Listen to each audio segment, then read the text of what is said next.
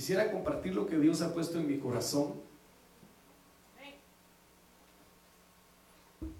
Pensando, amados hermanos, en todo lo que hemos estado platicando, en cuanto a lo que Dios requiere de nuestras vidas, en cuanto al esfuerzo que nosotros debemos considerar, no un esfuerzo humano, sino un esfuerzo en el espíritu, para poder poseer, poder adquirir, poder conquistar, poder retomar, eh, amado hermano, todo aquello de lo cual la naturaleza divina que tenía el hombre al principio, amado hermano, tuvo. Entonces, en este sentido, eh, sabemos perfectamente bien que la identidad del Padre, la identidad de Dios, fue arrebatada, fue quitada por medio del pecado, eh, por medio de la mentira, por medio del engaño en el huerto del Edén, eh, pues a raíz de la puerta que Eva le abrió, la mujer le abrió al enemigo estando en el huerto.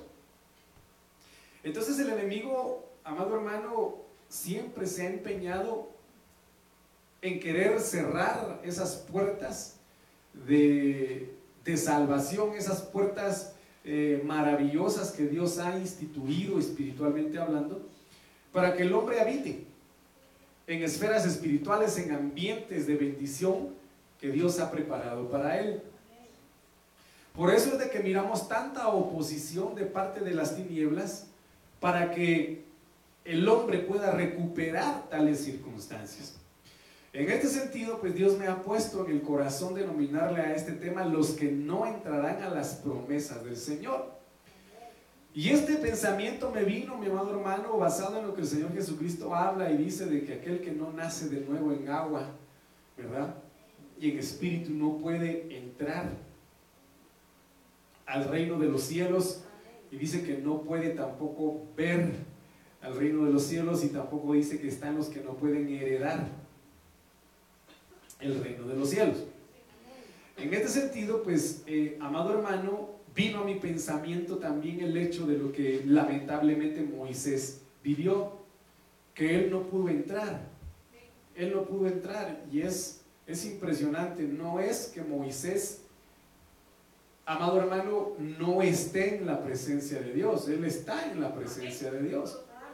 Pero déjeme decirle de que lamentablemente se pierden galardones, se pierden posiciones espiritualmente hablando eh, de los que Dios tiene preparados para nuestras vidas.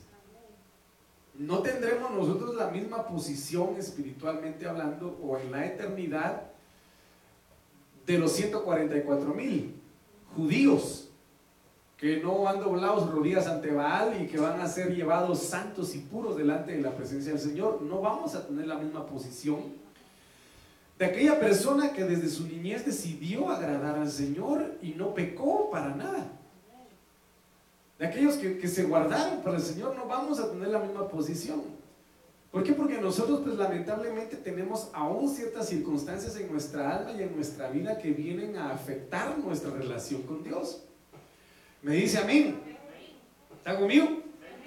Entonces, lamentablemente Moisés solamente vio la tierra prometida, pero no pudo disfrutarla. No pudo entrar. Solamente, amado hermano, de lejos la visualizó a causa de esas circunstancias que el enemigo aprovechó para que él no pudiese heredar, no pudiese entrar.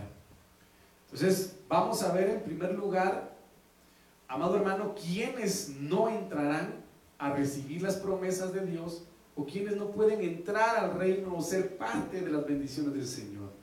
Mira la imagen ahí, ¿no? Hermanos, que necesito que se me conecten allá. Miren lo que dice aquí.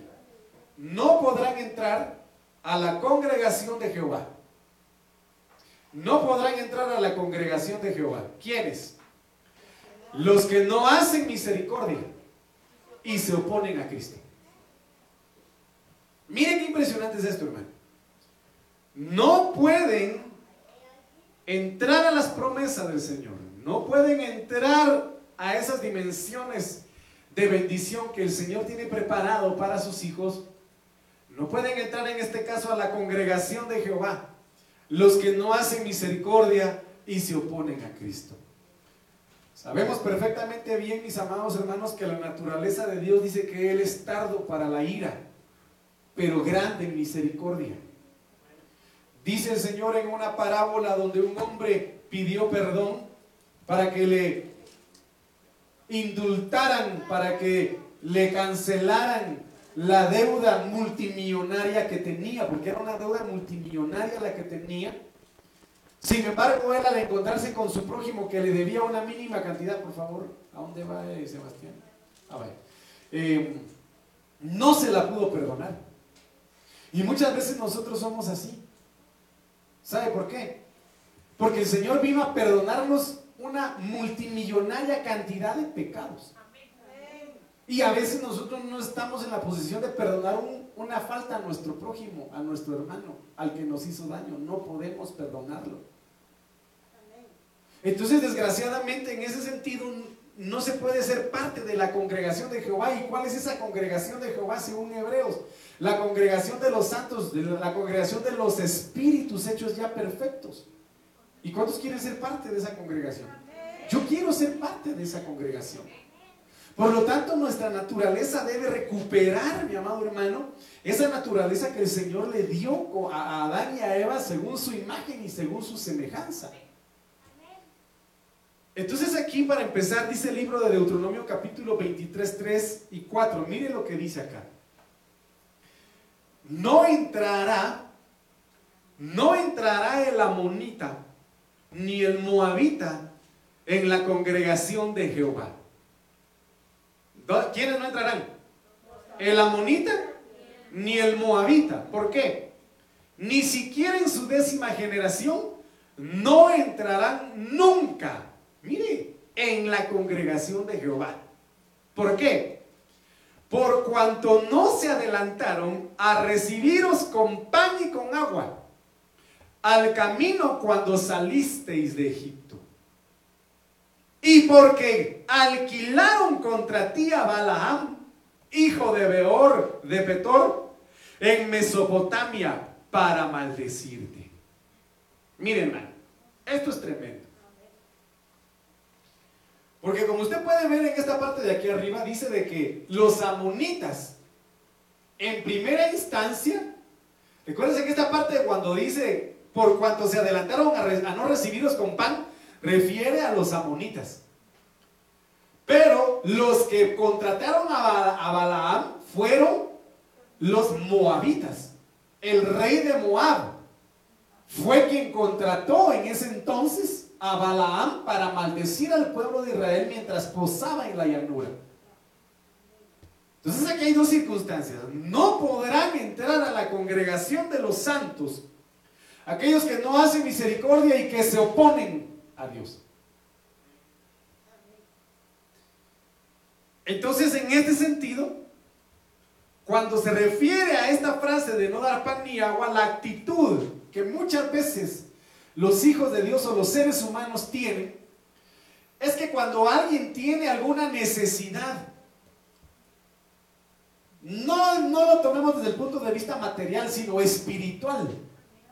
Muchas veces nos hacemos los duros de corazón y los indiferentes y no estamos dispuestos a dar palabras de consuelo, a orar o a cualquier circunstancia a la cual Dios nos llama. Porque en el desierto, mi amado hermano, le hizo dificultoso el camino al pueblo de Israel al no proveerles pan, al no proveerles agua. Por eso David se enojó tanto, se enfureció tanto. Cuando Nabal dijo, ¿qué tengo que darle yo a ese tal David? Ni siquiera lo conozco, no le debo nada. Porque David tenía hambre y tenía sed. Y esperaba que, así como David le hizo misericordia a sus pastores y a los rebaños que cuidaban, Nabal tuviera misericordia de él al enviarle pan y al enviarle agua. Pero lo que menos recibió fue misericordia. Y por eso se indignó tanto y quería matarlo. Si no es que Abigail interviene y salva su casa, pero Nabal no fue salvo, sino fue enjuiciado y murió porque Dios lo mató. Me dice amén. Entonces, en este sentido, la actitud poco amigable y poco misericordiosa que aumentó mucho más las dificultades de los hijos de Dios en el desierto. Esto es tremendo porque los que se han querido ir a, pues allá al otro lado del norte, ¿verdad? Pasan dificultades. Algunos mueren de hambre, otros, mueren ahogados, otros mueren de sed, qué sé yo.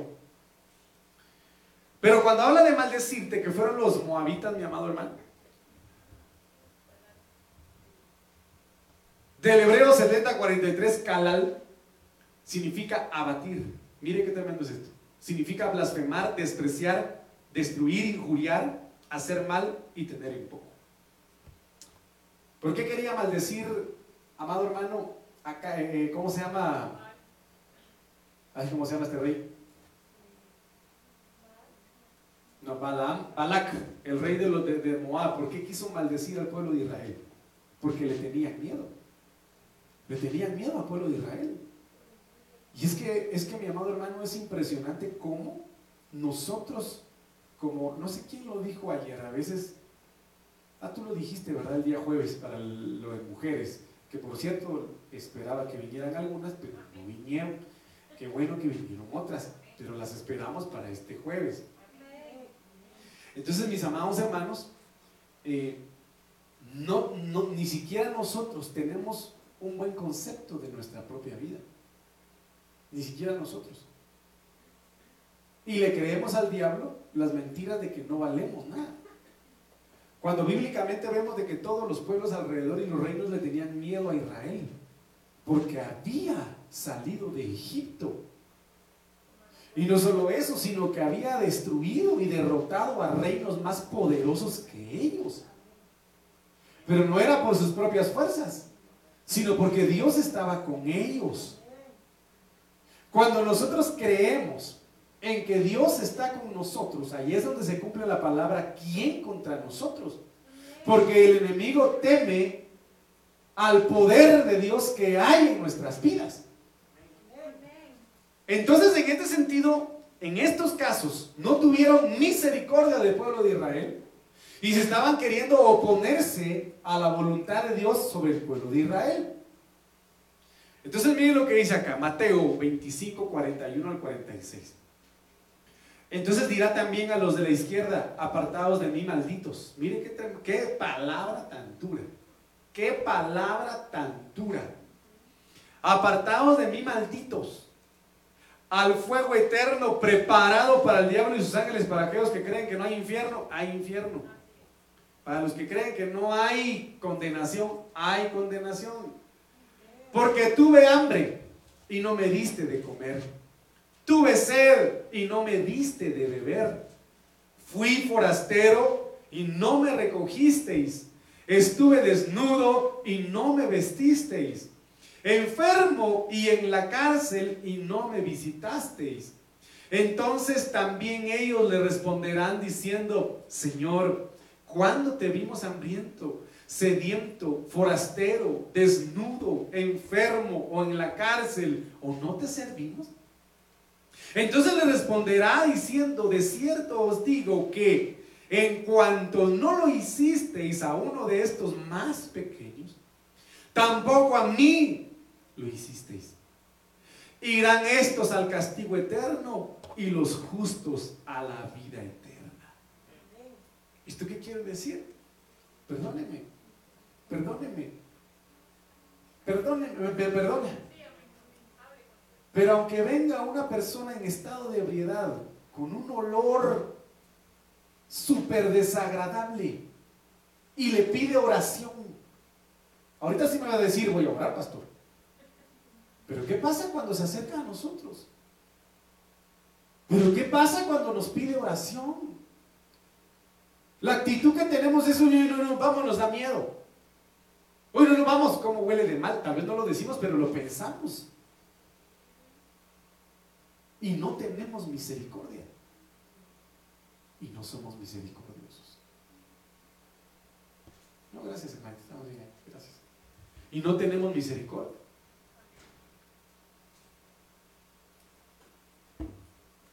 Qué impresionante es que el Señor cataloga a estas personas que no hacen misericordia, que no le extienden su brazo. al necesitado con esta palabra, mire. Es duro, ¿verdad? Es duro, ¿verdad? Es duro saber que esta palabra nos confronta, porque cuántas veces le hemos cerrado nuestra mano al que necesita. Pastor, disculpe, pero cada vez que yo llevo, mira, yo la mejor comida que le doy a la gente que me pide que, tengo mi refri, está bien, qué bueno, me alegra mucho. Pero ¿y si es su enemigo el necesitado? ¿Le va a extender usted la mano? ¿Le va a extender usted para ayudarle? Mire, él es niño y los niños dicen la verdad. Y esa es la verdad que usted no quiere aceptar cuando se queda en silencio. Porque no le haríamos misericordia al enemigo, a nuestro enemigo, cuando quizá pueda tener necesidad. Y tenemos que salir de este círculo para darle, mi amado eh, eh, hermano, pan a aquel que tenga hambre. Tanto en lo material como en lo espiritual. Darle de beber al que tiene sed, cubrir al desnudo, no desnudar a la gente ir a visitar a quienes puedan estar viviendo cárceles en su alma. Porque no puede ser solamente una cárcel, amado hermano, literal, sino es una cárcel espiritual, una cárcel del alma que puede estar padeciendo una persona. Me dice amén. Entonces tenemos que cancelar esta maldición porque es una maldición. El cerrarle la mano a nuestro prójimo es una maldición que debe ser cancelada porque no nos permite ser parte de la congregación de Dios. ¿Por qué? Porque los que pertenecen a la congregación te dicen los justos a la vida eterna. ¿Quiénes pertenecen a la congregación del Señor? Los justos. Los justos. Aquel justo a quien ejemplificando de forma extrema, o mejor dicho, como Jesús lo vivió, esputos le tiraron en el rostro. Vulgarmente, los gargajos más verdes que la gente pudo haber tenido con odio, con rencor, con repudio, le escupían en la cara en el rostro al que sanó, al que vino a libertar, al que vino a levantar al paralítico, al que vino a devolverle la vista a los ciegos, al que hizo misericordia, al que perdonó los pecados, lo ultrajaron de la peor manera. Los que se constituyeron sus enemigos y gritaban, amado hermano, a viva voz, crucifíquenlo. Queremos a Barrabás. Porque quiere que le diga una cosa. No es, lo que, no, es, no es que lo diga la Biblia, yo me lo imagino. Yo me lo imagino. La política es sucia. Me dice amén. La política siempre ha sido sucia. Preguntémonos, ¿habría gente comprada por el concilio de los sacerdotes para que pidieran la muerte de Jesús? ¿Ah? Oiga, ¿a cuántos compraron para que pidieran a Barrabás? Pero a pesar de eso, él rompió esta maldición. Y dijo, Padre, perdónalos, porque no saben lo que hacen. Pidió misericordia. Pidió misericordia. Pero ¿qué haría, haría hoy día alguien uno de ustedes si alguien, un esputo le tira en la cara? ¿Qué haría? Si te dan una mejilla, pon la otra, pero eso no significa entonces que me escupa aquí también, no. Sal huyendo, sal corriendo, vete de ahí. El justo ve el mal y se aparta. Vete. Está bien, perdona, y eso es poner la mejilla, perdónalo, pero vete de ahí. Dice amén. Entonces tenemos que cancelar esta maldición, mis amados hermanos, de nuestros hogares, de nuestros hijos. El cántico, amado hermano, de, del hijo, del, del hijo o el descendiente de Caín. Ay, no, me, no se me viene el nombre a la, mente, el, cántico que le cantó a sus, a sus mujeres, ¿verdad? En donde él dice, si siete veces eh, eh, eh, fue vengado Caín, lo será, no, no es tú, 70 veces siete, lo dijo el hijo de, de Caín. Entonces viene el Señor Jesucristo y revierte esa maldición cuando Pedro le preguntó cuántas veces tengo que perdonar pero se lo voy a buscar porque usted me mira con cara de incrédulo. Mire, pues, vamos a encontrarlo.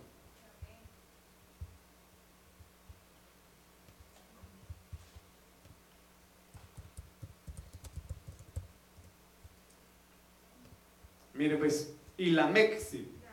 Génesis 4:23. Y Lamec dijo a sus mujeres, Ada y Sila, oíd mi voz mujeres de la Mec, prestad oído a mis palabras, pues he dado muerte a un hombre por haberme herido y a un muchacho por haberme pegado.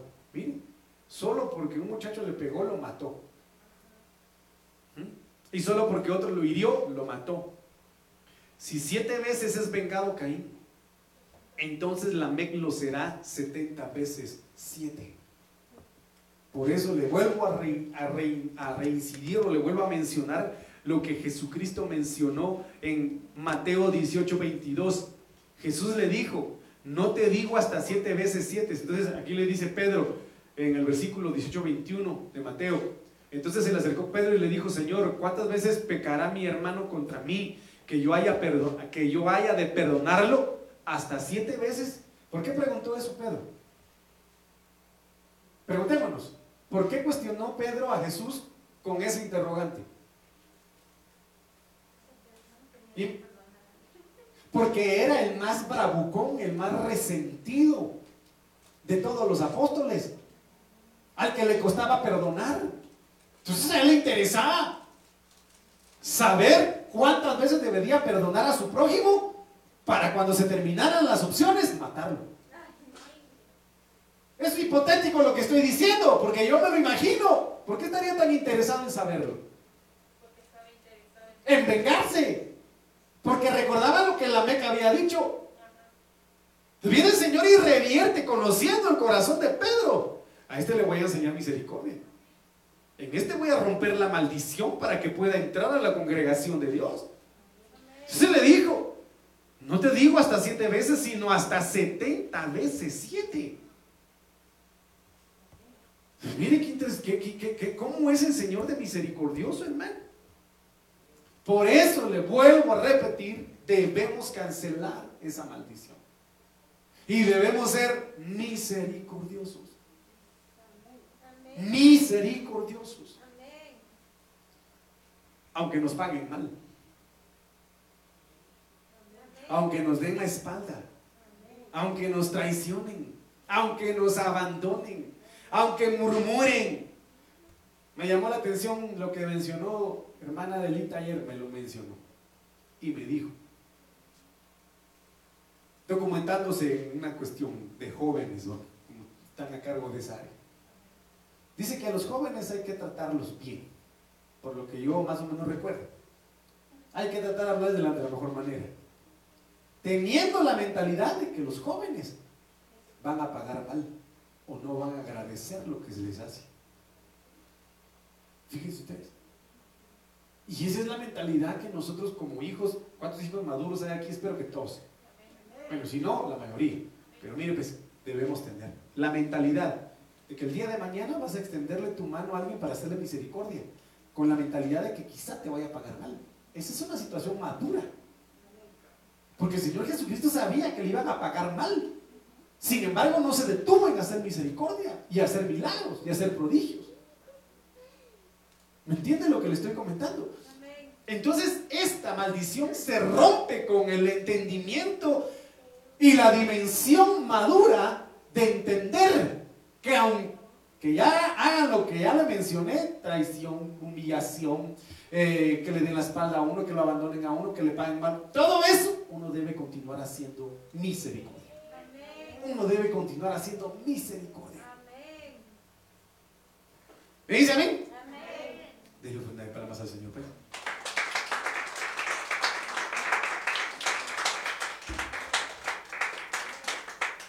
Entonces aquellos que se oponen a Cristo. Hechos 9:4. Y cayendo en tierra, oyó una voz que le decía, Saulo, Saulo, ¿por qué me persigues? Él dijo, ¿quién eres, Señor? Y le dijo, yo soy Jesús, a quien tú persigues. Dura cosa te es dar cosas contra el aguijón. Entonces aquí hay una situación bastante importante. Cuando una persona se levanta contra mí, se levanta contra ti injustamente. No se levanta contra ti ni se levanta contra mí, se levanta contra Cristo. Se levanta contra el Señor. Porque hay una gloria que me cubre, hay una gloria que te cubre y esa gloria te defiende. Esa gloria pelea por ti. Y para entender esto, mire lo que dice este versículo en la, en la ENB. Y él le dijo, ¿quién eres, Adón? Que es Señor. Y él le dijo, yo soy Jesús. A quien tú persigues. Dura cosa es ofrecer contra mí esta resistencia indigna. ¿Qué era lo que estaba haciendo Saulo? Resistiéndose a que el evangelio de la cruz a que los cristianos se expandieran porque los mataba. Y no se resistía contra los ungidos del Señor, vuelvo a pedir, a decírselo, sino que se oponía a Cristo mismo quien se le puso en el camino.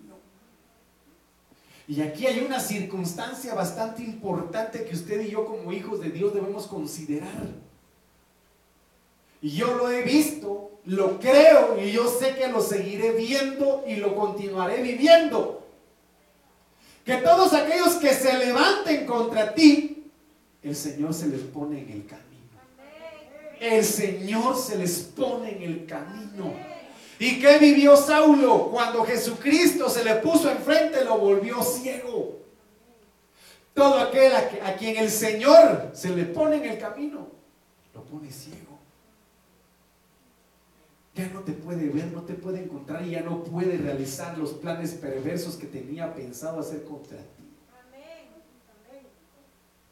Entonces, mis amados hermanos, tenemos que pedirle al Señor que cancele de nuestras vidas el no hacer misericordia y que cancele de nuestra alma todo aquello que se resista a lo que Cristo quiere para nosotros.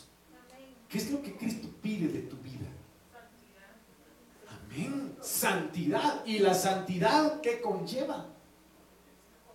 Obediencia. ¿Y la obediencia qué conlleva? Negación. Porque todo lo que usted menciona es cierto, pero todo se encierra en la negación de uno mismo a manera de agradar a Dios. Por eso dice Pablo, todo aquel atleta o todo aquel soldado que milita, no se enreda en los asuntos del mundo con tal de agradar a aquel que lo llamó a su servicio. ¿Está conmigo? Entonces mire pues, cuando una persona no tiene misericordia y llena de orgullo, Deuteronomio capítulo 32, versículo 15. Pero engordó Jesurum, perdón. Pero engordó Jesurum y tiró coces. Engordaste, te cubriste de grasa. O sea, prosperó, prosperó. Entonces abandonó al Dios que lo hizo y menospreció la roca de su salvación. Mire qué, impresionante es esto. Cuando una persona prospera, cuando una persona cree que está bien, se olvida de hacer misericordia y se constituye en un opositor de la voluntad de Dios.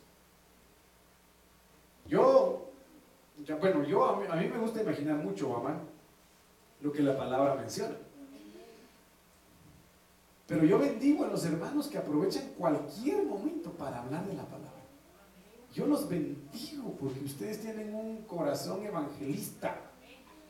Que no miran a uno mal planchado ahí en su corazón, el Espíritu les dice, habla, hablarles de la palabra, aprovechan y aprovechan cualquier momento para hablar del Señor. Que Dios los bendiga por eso. Y sigan haciéndolo, que van a dar fruto en su momento. Pero si la Biblia describe en la parábola, como es una palabra, que no me haga ahí, por favor, por favor, por favor, eh, de Lázaro, mi amado hermano. Cuando él murió, ¿qué pasó? Dice que se lo llevaron ángeles al seno de Abraham. Y si es así, entonces por lógica entendemos que hablaba del Señor, que le servía al Señor de alguna manera, había temor en su corazón del Señor. Imaginemos si en algún momento el rico llegaba y aparte de pedirle limosna al rico o comida al rico, quizá lo evangelizó y el, y el, y el hombre no quiso porque estaba tan próspero y su destino fue el infierno. No le hizo misericordia a Lázaro, tal vez, ¿verdad? Y se opuso a, lo que Dios quería en su vida. Entonces estas circunstancias y hace que muchos hijos de Dios abandonen a Dios. Y créame, Créame de que este tipo de abandono no, tampoco puede constituirse un hecho de que ya no vaya a la iglesia. Yo lamento, yo lamento mucho saber de que algunos ya no quisieron venir por X o Y circunstancia. Pero hay algunos que están aquí, o que están presentes, o hay algunos, para no generalizar esta iglesia, ¿verdad? Sino hay algunos en las iglesias que están en la iglesia que abandonaron al Señor. Porque están en pecado. Están en cuerpo, pero su mente y su corazón y su alma no están con el Señor. Porque el Señor habla y dice, este pueblo de labios para afuera dice que me ama, pero su corazón no está conmigo. ¿Qué quiere decir eso? Que están en la iglesia, alabaré, alabaré, alabaré, pero su corazón no está con el Señor. Pero su corazón no está con el Señor. Entonces vuelvo a repetirles de que este abandono no es solamente un abandono físico o literal, sino es un abandono también muchas veces desde el alma y del corazón, que el corazón ya no está con el Señor. Y por lo tanto empiezan a menospreciar la roca de su salvación, empiezan a menospreciar la palabra, la alabanza, empiezan a menospreciar los diezmos, las ofrendas, el servicio. Empiezan a menospreciar. Y entonces dejan de hacer misericordia. Y dejan, amado hermano, que el enemigo gobierne su corazón y que se oponga a la voluntad del Señor. Entonces, mire lo que dice Santiago 2.15 al 24. Si un hermano o una hermana están desnudos y tienen necesidad del mantenimiento de cada día, y alguno de vosotros le dice, id en paz, calentados y saciados, pero no les dais las cosas que son necesarias para el cuerpo, ¿de qué provecho? Así también la fe, si no tiene obras, está completamente muerta. Pero alguno dirá, tú tienes fe y yo tengo obras. Muéstrame tu fe sin tus obras y yo te mostraré mi fe por mis obras. ¿Tú crees que Dios es uno? Bien haces. También los demonios creen y tiemblan. Pero queréis saber, hombre vano, que la fe sin obras está muerta. Esto es tremendo. ¿Cómo trata aquí, hermano, el apóstol Santiago? Hombre vano. ¿Quién es un hombre vano? El que tiene fe, pero no tiene obras. Y esto es tremendo. Y esto es tremendo porque aquí lo explica claramente y dice que la fe sin obras está muerta. ¿No fue justificado por las obras Abraham, nuestro padre, cuando ofreció a su hijo Isaac sobre el altar? ¿No ves que la fe actuó juntamente con sus obras y que la fe se perfeccionó por las obras? Qué tremendo, Y se cumplió la escritura que dice, Abraham creyó y le fue contado por justicia y fue llamado amigo de Dios. Vosotros veis pues que el hombre es justificado por las obras y no solamente por la fe. ¿Me entiende? Un ejemplo más claro yo creo que no podemos tomar de Abraham. Abraham actuó en obediencia y actuó en fe. En obediencia por la obra que Dios le dijo, entrégame a tu hijo. Entonces él creyó, Dios va a hacer algo. Dios va a hacer algo. Y Dios va a hacer algo. Entonces, en este sentido, ¿por qué le leo esto? Porque a la hora de hacerle misericordia a alguien es una obra, pero que debes hacerla con fe, sabiendo de que Dios va a retribuirte espiritualmente hablando lo que estás haciendo. Aunque el vecino te diga, mira, ¿y por qué ayudaste a este o a esta que te hizo la vida cuadritos? ¿Por qué lo hiciste? Tú vas a actuar y lo vas a saber por fe de que lo que estás haciendo, lo estás haciendo para agradar, agradar, agradar a Dios, amado hermano, y para poder ser parte de la congregación de Dios. Esto es lo que nos cuesta procesar. Y eso es parte de la fe y de las obras. Eso es parte de la fe y de las obras. Hermano, de que nos cuesta sujetar la carne, nos cuesta. Porque cuando nos insultan, lo que más queremos hacer es a Dios 70 veces 7, Señor. O me dice que, o me va a decir algo lo contrario. No. Pero por eso el Señor dejó a su Espíritu Santo. Para que por medio de su Espíritu podamos tener dominio propio. Y echar de nuestro corazón todo temor en el sentido de decir, pero si yo le hago bien a este, estoy seguro que me va a pagar mal. Ese temor se tiene otra vez. No te canses de hacer el bien. No te canses de hacer el bien, de hacer misericordia, porque es parte de la fe y es parte de las obras. Porque una fe sin obras es una fe muerta. Porque si tú dices que Dios es amor, entonces debes creer que ese mismo amor, ese mismo amor va a trabajar tu corazón y va a tener la suficiente fuerza para hacer misericordia cuando tú creas o cuando el hombre crea que no es conveniente. No sé si está conmigo. Me estoy dando a entender. Y espero que esta palabra cale en nuestro corazón. Porque de ahora en adelante tus obras y tu fe tienen que ir de la mano en este sentido también. Debes creer al Señor sobre tu sanidad, amén. Debes creer al Señor sobre tu libertad, amén. Debes creer al Señor que Él va a ser tu sustento, amén. Debes creerle, pero para que Dios te pueda bendecir, tú debes bendecir a otros. Y esto es parte de la misericordia y es parte de no oponerse a la voluntad de Dios.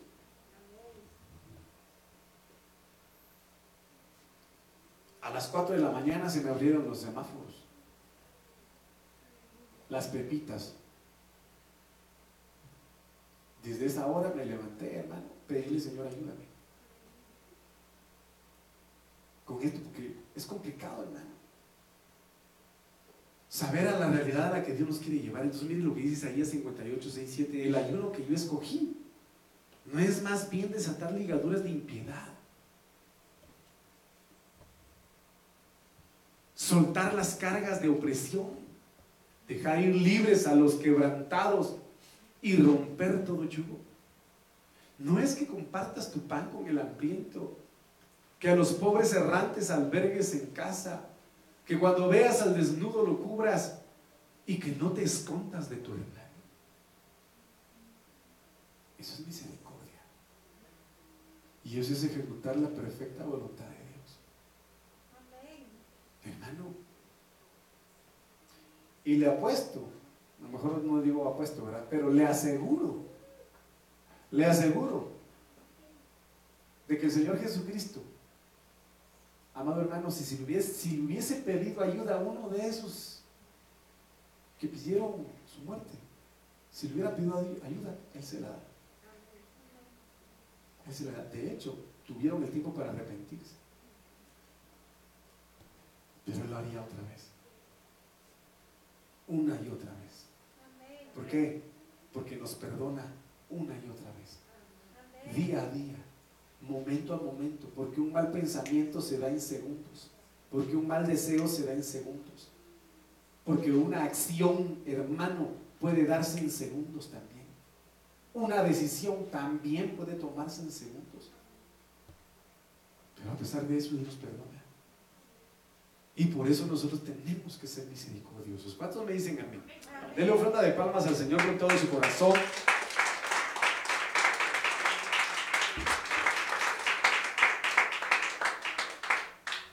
¿Quiénes otros no pueden entrar a estas promesas, hermano?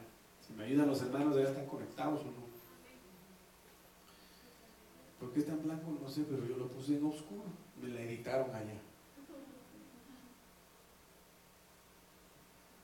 No pueden entrar al Israel espiritual. Los rebeldes. Mire, hermano, esto es tremendo. De verdad. El Espíritu Santo nos ayude. Pero desde ya cancelamos toda rebelión de nuestra carne, de nuestra alma, de nuestra mente, de nuestro ser, en el nombre de Jesús. Entonces no pueden entrar al Israel espiritual los rebeldes. Ezequiel 20:38 dice, mire, y apartaré de entre vosotros a los rebeldes y a los que se rebelaron contra mí. De la tierra de sus peregrinaciones los sacaré. Pero en la tierra de Israel no entrarán. Y sabréis que yo soy Jehová. ¿Y usted sabe de que hay un Israel terrenal? pero también hay un Israel espiritual. A tierra de Canaán, aleluya. A tierra de Canaán. Como dice la canción de. A tierra de Canaán, aleluya. A tierra de Canaán. Solo esa parte dice. Pero los que se rebelaron no entrarán al Israel espiritual. ¿Cuántos quieren irse a la tierra de Canaán? a la, Canaán celestial, al Israel celestial.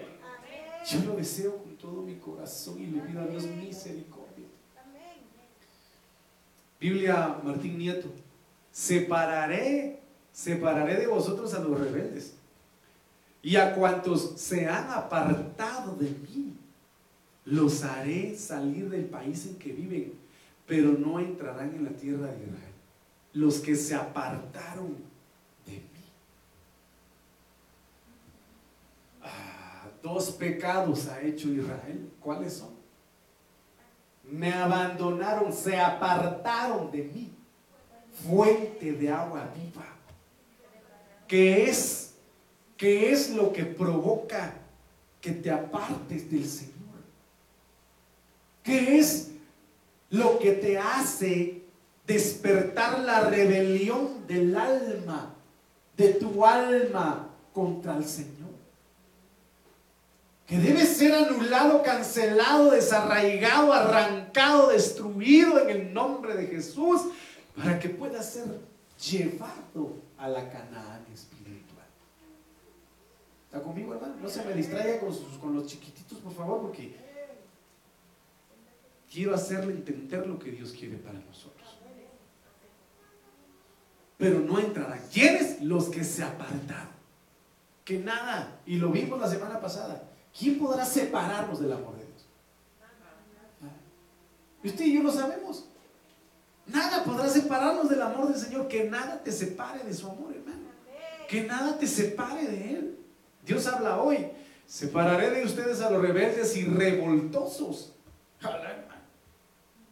¿Quién es un revoltoso? Ayúdeme usted. ¿Quién es un revoltoso?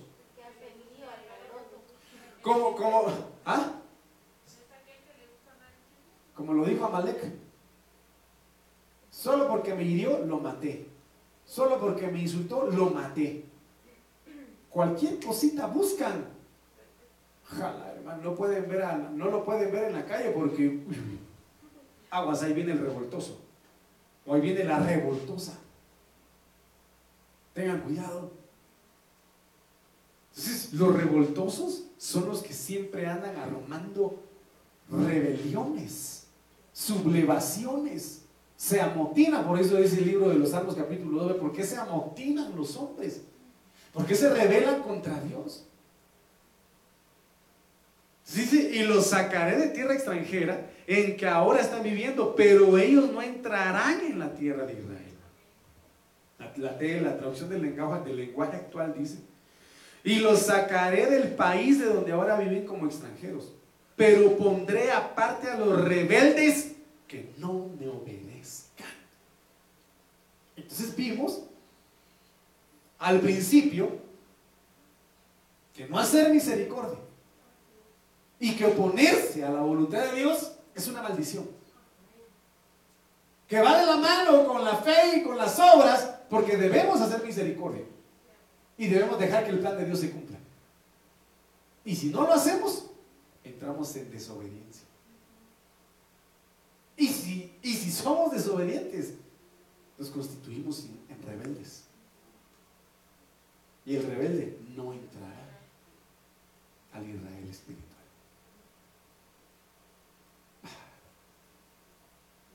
Porque la rebelión es un principio luzbeliano.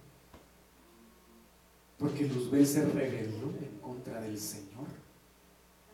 Y anda buscando que toda la humanidad y todo, todo hijo de Dios se revele. Y por eso le dije desde el principio, desde el principio cancelamos toda rebelión toda influencia luzbeliana en el nombre poderoso de Jesús, todo aquello que se opone al Señor sea cancelado de nuestras vidas, mi amado hermano. Dígame amén. Hermano.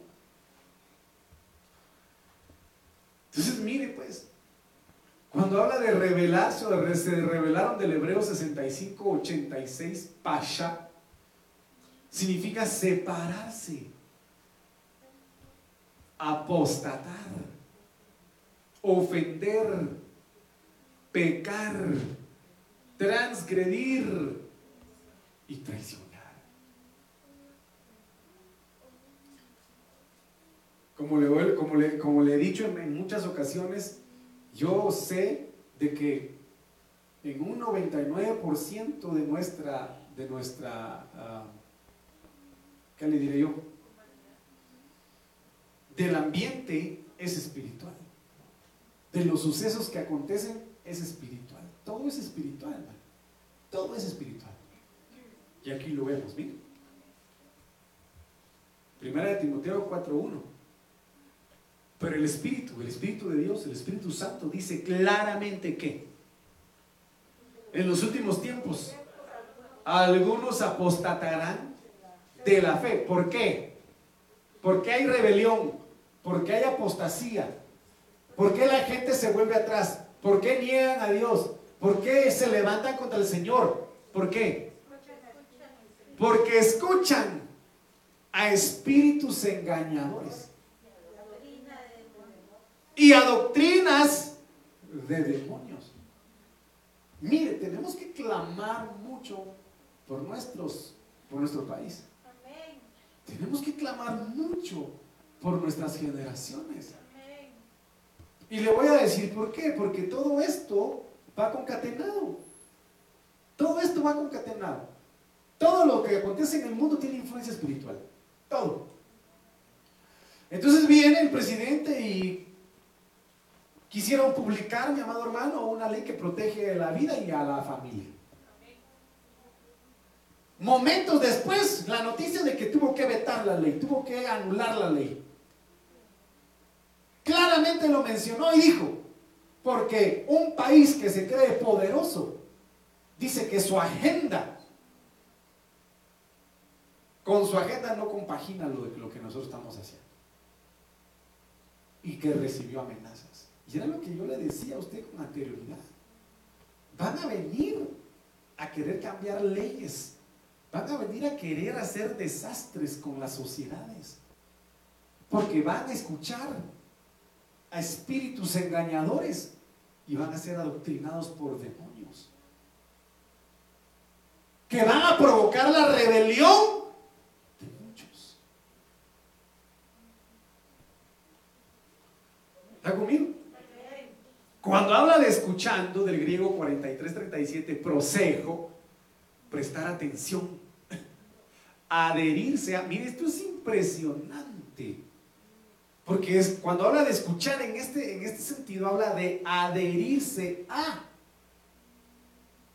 Y eso viene a mi mente o trae a mi mente la frase común que dice que el que anda entre la miel, algo se le pega.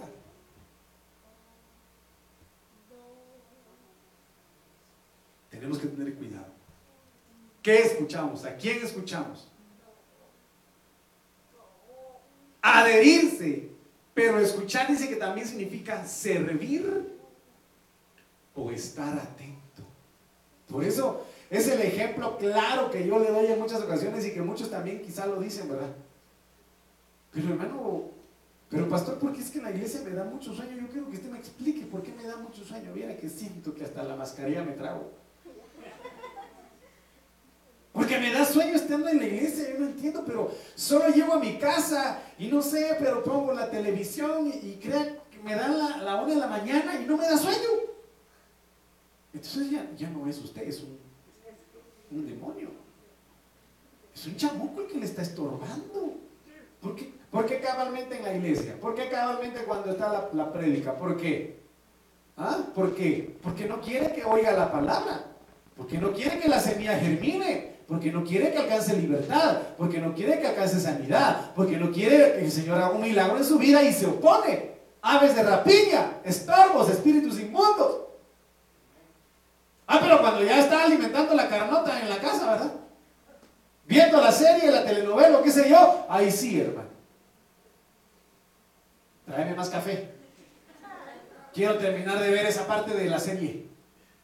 Y en la iglesia, Ay, ese pastor que se apure. Ojalá y no me asuste con sus gritos hoy. ¿Verdad? Pero es porque hay oposición de espíritus inmundos. Y que el Señor reprenda al diablo en el nombre de Jesús. Aunque no me digan amén muchos. Cuando habla de doctrinas, del griego 13 y 19, didascalía significa instrucción. Entonces, mire pues, enseñanza e información. Surgió un comentario, surgió un comentario de, cierta, de cierto documental. De que en teoría los que crearon este virus que se muta por sí mismo fueron instruidos por demonios. Eso se dice, no me consta, no tengo la evidencia, pero eso dicen. Y no cabe duda de que es así. No cabe duda de que es así. Definitivamente. ¿Quiere que le dé el ejemplo? La hermana Inés dijo a mí. Fíjese, hermana Inés.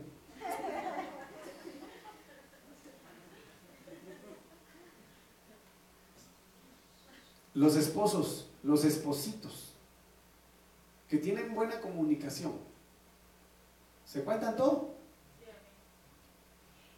Sí, se cuentan todo.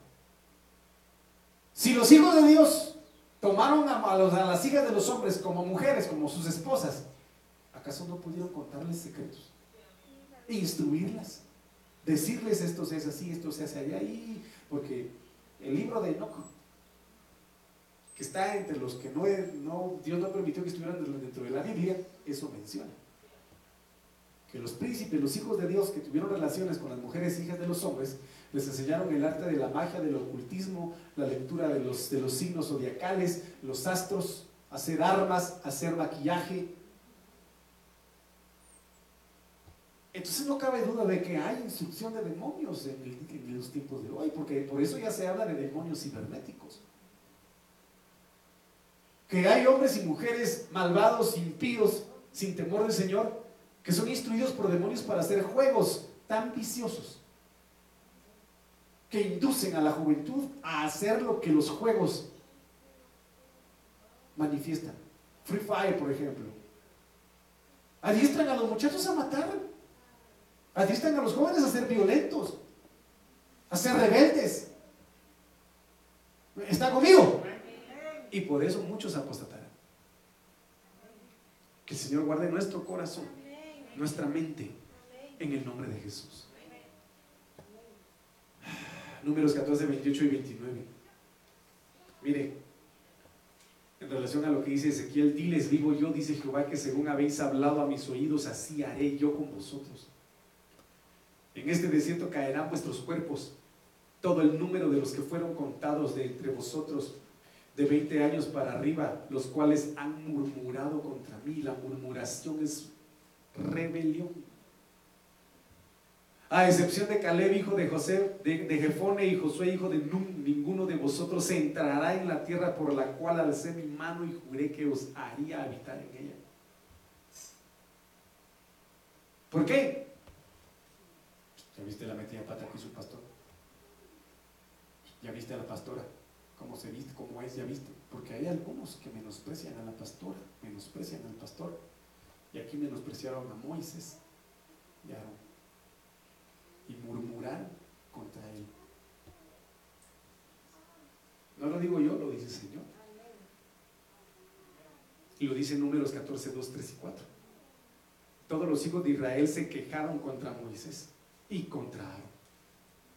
Y toda la multitud les dijo, ojalá hubiéramos muerto. Mire el deseo de estos rebeldes y Dios se los concedió porque murieron en el desierto. Ojalá hubiéramos muerto en la tierra de Egipto, ojalá muriéramos en este desierto. ¿Por qué nos trae Jehová a esta tierra para morir a espada y para que nuestras mujeres y nuestros niños se conviertan en botín de guerra? ¿No nos sería mejor regresar a Egipto? Y se decían unos a otros, designemos un capitán y volvamos a Egipto. Mire qué impresionante es esto. La rebelión empieza desde el momento en que la inconformidad se da si se le da lugar a la inconformidad que Luzbel le permitió en su corazón, porque no se conformó con ser un querubín protector, sino quiso ser como Dios, empezó a menospreciar, empezó a murmurar y empezó a levantar una rebelión en el cielo.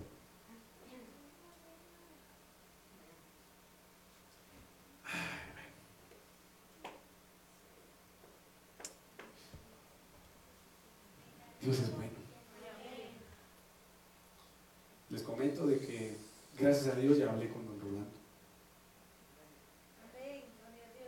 Que Dios lo bendiga donde quiera que esté, lo bendecimos. Fue quien nos regaló, nos donó el terreno para la iglesia. Ya tenemos terreno para construir iglesia. Para la honra y gloria del Señor. Mi amado hermano. Eh, la otra semana, primero Dios, vamos, yo quiero llevar al ingeniero, al medidor experto, para que vaya a medir y se pueda llevar a cabo lo, que procede. Amén. Dios es bueno. Eh, y creo de que algo grande viene. Amén. Entonces, eh, le comento esto, mi amado hermano, porque tenemos que estar en unidad, en un mismo sentido, pidiéndole al Señor que nos ayude a hacer su obra conforme a su corazón. Me dice amén. Entonces yo lo bendigo. Yo lo bendigo con todo mi corazón y le pido que oremos unos por otros. Hoy publiqué un mensaje donde yo pido que oremos. No ignoremos los mensajes. Oremos unos por otros, mis amados hermanos. Me dice amén. Y con eso me despido porque ya me apagaron la luz. Así que déle ofrenda de palmas al Señor con todo su corazón y póngase de pie.